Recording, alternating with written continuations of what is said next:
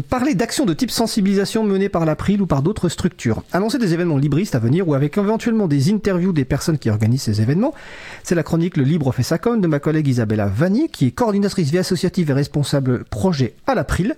Le thème du jour, organiser des ateliers d'émancipation numérique avec notre invité Mohican de l'association Libérons nos ordis. Je vous passe la parole.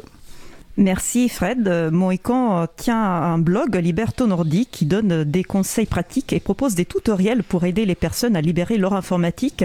Le blog s'adresse principalement aux débutants et débutantes de l'informatique libre, mais il y a aussi certains billets qui s'adressent à des personnes qui s'y connaissent déjà et qui sont à la recherche de ressources et conseils pour faire découvrir à leur tour les logiciels libres et leurs enjeux à leur entourage. C'est le cas d'un billet que Mohican a publié tout récemment et qui donne justement des conseils sur comment organiser des ateliers d'émancipation numérique. Le billet est plutôt long et articulé. On va essayer aujourd'hui de vous en présenter quelques points essentiels pour vous donner l'envie ensuite d'aller le lire en entier. Bonjour Moïko. Bonjour à tout le monde. Super, j'ai eu, un petit blanc, j'ai eu peur, mais tout va bien. Merci d'être là avec nous. Je te propose de commencer euh, avec un gros classique, une courte présentation euh, personnelle. À toi la parole. Voilà, donc Mohican, ça fait depuis 2005 que je, tiens ce blog, Liberton Ordi. Voilà, donc c'est d'abord euh, le fruit de ma propre expérience euh, d'avoir aidé autour de moi des gens à, s'émanciper, donc à passer à Linux ou à d'autres logiciels libres. Voilà, et puis petit à petit, donc euh, c'est à disposition de tout le monde pour soit faire soi-même des, des changements, soit aider d'autres à adopter ces solutions alternatives. Merci pour, euh, pour cette présentation. oui. c'est pour le blog et voilà. Et, en ce qui concerne l'association, donc euh, elle s'est structurée essentiellement justement pour faire des ateliers, d'une part, ou pour aider d'autres structures à, passer au logiciel libre. Donc, on, disait que le billet que tu as récemment publié, qui a attiré mon attention, donc organiser des ateliers d'émancipation numérique, bah, une question assez, euh, assez simple. Qu'est-ce que c'est? Un atelier d'émancipation numérique? Comment tu le définirais? À qui s'adresse? Quels sont les objectifs? Donc déjà, c'est les ateliers grand public.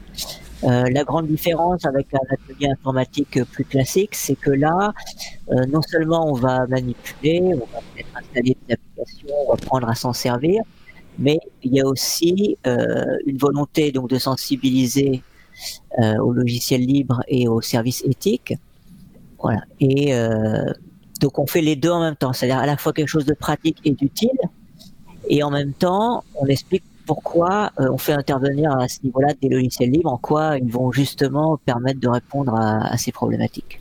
Quels sont Est-ce que tu peux nous faire des exemples concrets euh, d'ateliers d'émancipation euh, numérique organisés par, par ton association?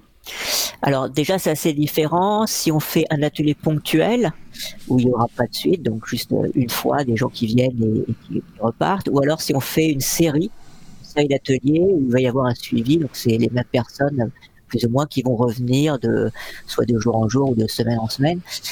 Euh, voilà, donc si on fait un atelier ponctuel, euh, là on va essayer quelque chose qui va être immédiatement utile, un bénéfice immédiat pour les gens qui viennent. Donc on va faire quelque chose d'assez simple. En général, euh, ça va être soit sécuriser sa navigation web, changer de navigateur, prendre Firefox notamment, mettre un bloqueur de et changer de moteur de recherche. Donc là, déjà, les gens, ils verront plus de publicité dans leur navigation web et pour eux, ça va être un, progrès immédiat, perceptible, palpable. Voilà, l'autre atelier ponctuel qu'on fait souvent, c'est installer euh, Blocada, qui est un bloqueur de pub et de tracker euh, pour les smartphones, qui, euh, qui va agir sur l'ensemble des applications du smartphone, aussi en évitant qu'elle diffuse de la publicité ou qu'elle vous traque. Et ça, c'est pour des ateliers ponctuels, tu disais, un bénéfice immédiat. Donc, il faut que les personnes puissent mettre en pratique tout de suite, qui, qui retournent chez elles avec les changements effectués. Et un exemple, par exemple, de série d'ateliers pour lesquels il faut un peu plus de temps alors les séries, ça permet de, balayer euh, plus d'applications ou plus de logiciels.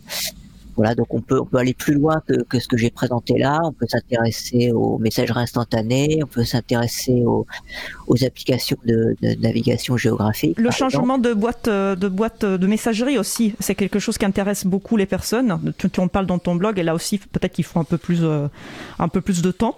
D'après ton expérience, oui. oui. Plus de temps parce que d'abord il faut faire un choix parce que le, choix est pas forcément c'est pas nous qui allons l'imposer. Donc euh, on va présenter plusieurs alternatives et les, les gens vont faire leur choix. Euh, voilà. Et ensuite il peut y avoir des, des choses un peu plus complexes comme euh, retransférer ces, ces, messages de son ancienne boîte euh, vers la nouvelle pendant une période de transition par exemple et d'après ton expérience, quelles sont les conditions qui facilitent la réalisation des objectifs euh, dont, dont, tu as parlé, c'est-à-dire à la fois une sensibilisation envers les logiciels libres et la satisfaction de, besoins concrets C'est quoi qui marche, qui fait si que tout ça arrive? Donc ce qui est important, c'est de répondre à un besoin du public. Le, besoin du public, il n'est pas totalement défini au départ, notamment parce que général, les gens ne connaissent pas les alternatives, ils savent pas, même pas forcément qu'il existe euh, des alternatives libres, ils savent pas forcément ce que ça veut dire non plus. Euh, mais ils peuvent avoir des besoins très immédiats comme euh, ne plus avoir de spam, euh, ne plus avoir de virus, euh, ne plus voir de publicité, ou ne plus être traqué. Ça peut aussi être un besoin qui, qui s'exprime parce que bon, de plus en plus dans les médias, on parle quand même du fait que les GAFAM exploitent vos données personnelles. Et quelles sont, merci, et quelles sont par contre les erreurs à, à ne pas faire? Qu'est-ce qu'il faut prendre en compte pour, euh, pour éviter qu'il y, ait, qu'il y ait un couac? Bah, je dirais que ce qu'il faut peut-être éviter, c'est euh, tout de suite de commencer par donner la, la définition de la licence libre, les, les, quatre points de la définition. Ce que l'April fait quand les gens viennent sur notre stand, mais c'est pas le cas des ateliers d'émancipation numérique. Il faut bien faire la différence. Voilà, c'est pas du tout le même public. Donc, euh, il faut pas commencer par quelque chose qui est abstrait, difficile à, à appréhender et, à, et, à comprendre, et où on voit pas trop. Euh... En fait, les gens vont comprendre l'intérêt du livre quand ils vont voir l'effet sur sur leur machine, le fait que ça change des choses pour eux. D'accord, donc euh, tu, tu pars d'un besoin concret, euh, voir les bénéfices et euh, tout de suite expliquer que ces bénéfices sont possibles justement parce qu'il s'agit de solutions libres. Et libres sont... et éthiques. Oui et j'insiste sur le, le fait éthique parce qu'en fait, euh, bah de plus en plus, on a recours à des services internet, euh, sur le mail, mais en fait, la plupart des applis, elles, elles, se basent sur des services internet. Et donc, libre ne suffit pas. En fait, c'est peut-être que ces applis utilisent euh, des logiciels libres, mais ça ne suffit pas. Il faut encore faut-il que le service soit rendu par un fournisseur qui est éthique et qui, euh, qui donc assure qu'il ne va pas euh, exploiter les données des gens. Et c'est le cas, par exemple, des, organismes qui font partie du collectif euh, Chatons, donc hébergeurs euh, éthiques, qui s'engagent sur, euh, qui ont signé une charte où s'engagent effectivement à ne pas exploiter les données personnelles. Quelles sont les réactions des, personnes qui participent à, à, à ces ateliers? Tu as dit qu'il s'agit de, personnes débutantes. Comment elles réagissent? Ils sont, ils sont inquiets, ils se relaxent un moment pendant l'atelier, ils sont contents à la fin, ils t'écrivent, ils te recontactent.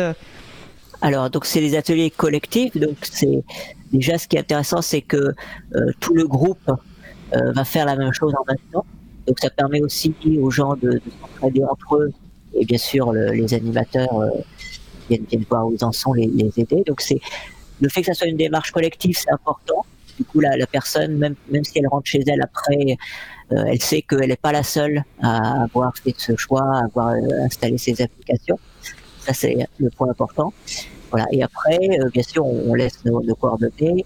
Et si parfois des gens nous, recontactent pour aller plus loin, par exemple, ils demandent des conseils sur oh, maintenant on a fait ça, donc on voudrait euh, faire quelque chose de plus. Voilà. C'est vrai que le, le, ce qu'on appelle l'accompagnement après-vente, entre, entre guillemets, est, est, important. Il ne faut pas que la personne euh, se sente seule, d'autant plus que, comme tu l'expliques bien euh, dans ton billet, ça me, ça me, ça me fait sourire à, à, à, chaque fois, un nouveau logiciel installé, euh, c'est no, no, normalement le, le suspect numéro un s'il y a un souci sur sa machine. Absolument, parce que c'est difficile pour les, gens qui comprennent pas trop comment ça fonctionne euh, de diagnostiquer une panne. Donc, euh, la, la, première panne qu'ils vont avoir après un atelier, ils vont la mettre sur le compte de ce qu'on vient de changer pour eux. En fait, même si ça n'a absolument rien à voir. Voilà, donc là, éventuellement, ça peut être un cas où ils vont me recontacter en disant, ben voilà, tu as changé ça sur... Euh, nous avons changé ça sur, sur mon ordi ou sur mon, smartphone, ça marche plus. Voilà. Et là, euh, je vais voir avec eux de quoi il s'agit. Et, et souvent, en fait, ça n'a absolument rien à voir avec ce qui a été fait en atelier. Une, autre chose dont tu parles dans, ton, billet, euh, justement, c'est, à part le fait du suspect numéro un pour les logiciels, c'est aussi la, euh, résistance au changement, euh, justement, les, les, peurs, les inquiétudes par rapport à ce qui, peut se passer. Et cela est aussi dû, en fait, au fait que les personnes ne, connaissent, on, nous utilisons tous l'informatique, tous et toutes, mais en fait, on ne sait pas vraiment comment marchent les, les ordinateurs. Donc, on, on prétend que la machine fasse les opérations qu'on lui demande de faire, mais on s'intéresse euh, pas à comment euh, comment cela arrive. Donc il y a aussi euh, un travail de démystification un petit peu de ce que c'est un ordinateur qui est à la base est complètement bête. Hein. Ce sont des, humains qui lui donnent les instructions. Et tu en parles aussi dans dans ton billet. Est-ce que Alors, oui, voilà, la démystification, si j'ai voilà la possibilité de faire une série d'ateliers, je, vais, je vais consacrer une partie d'un atelier à ça, effectivement, au, début, pour euh, montrer déjà. Une chose qui est importante à montrer aux gens, c'est que leur smartphone est un ordinateur, donc de faire le parallèle entre les deux pour qu'ils considèrent vraiment cet appareil comme un ordinateur et pas juste comme un téléphone amélioré. C'est un, des points importants. Euh, en ce qui concerne la résistance au changement, euh, oui, forcément, elle est, elle est là. Et donc, ce qu'il faut, c'est que les gens se sentent accompagnés c'est-à-dire euh, pas seulement le, temps de l'atelier, mais qu'ils aient les moyens ensuite euh, de demander de l'aide, que ce soit à nous ou à une association plus Très bien. En, ces moments, c'est un peu euh, un peu plus compliqué de d'organiser euh, des ateliers. Hein. C'est voilà, c'est on est encore en, plein pandémie, c'est pas fini. Euh, donc, mais on est on espère qu'on pourra on pourra en organiser plein bientôt et que tes conseils puissent être utiles à d'autres organisations ou à d'autres personnes qui veulent organiser, par exemple, un atelier aussi dans son cercle d'amis, dans son entourage. pourquoi pas? Il y a des bibliothèques d'associations qui peuvent mettre à disposition de, des, des locaux. Ça peut être aussi chez soi.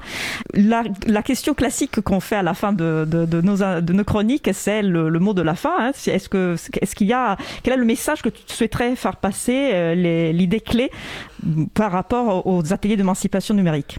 Bon, Déjà, je voudrais dire que sur notre blog, donc, on retrouve pas mal de ressources. Dans la page ressources, tous les diaporamas, les déroulés d'ateliers, tout ça est réutilisable. Si vous sous licence libre. Sous licence libre, donc euh, vous pouvez tout à fait reprendre nos documents ou les adapter à votre cas particulier. Voilà. Et, euh, le, conseil que je donnerais pour euh, qu'un atelier soit euh, fructueux, c'est vraiment que les gens repartent de l'atelier avec quelque chose qui leur a apporté un bénéfice immédiat et qui va durer dans le temps voilà, une, impression positive euh, tout de suite. Merci euh, beaucoup Moïkan pour euh, ta participation à l'émission. Je vous invite vraiment à aller lire l'article en entier. Et c'était la, chronique de, Le Libre fait. Je redonne la parole à Fred. Merci encore Moïkan. Merci à tous.